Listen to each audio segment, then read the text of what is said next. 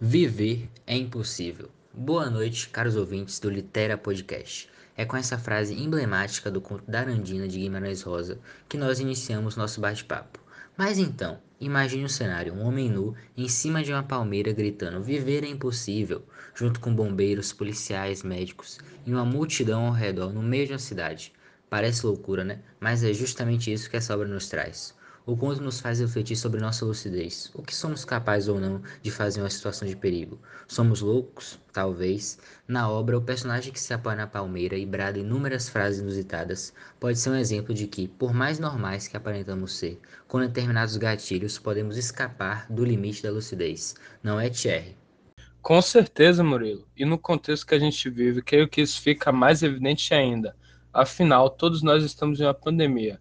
E não sei vocês, mas tem hora que eu fico louco em casa, bate aquelas crises existenciais, mas por outro lado me faz enxergar um pouco mais de mim, algo mais íntimo e interno. E em Darandina é justamente isso, uma das coisas que nos é mostrado, um certo lapso de loucura, juntamente com a tentativa de encontrar e de se entender melhor. E tudo isso, claro, a lá Guimarães Rosa, por meio de seu inconfundível estilo literário, utilizando de neologismos e arcaísmos com o próprio título Darandina, que significa uma espécie de confusão, fora sua linguagem poética que em muitos momentos do texto você lê e fica se perguntando: nossa, isso parece um verso de um poema. Perfeitamente colocado, meu amigo. É uma literatura que realmente nos traz uma ótima experiência e dialoga muito com nós mesmos. Até porque eu acho que todo mundo é um pouco louco, viu? E tenha medo dos que dizem que não são, porque esses certamente são mais ainda.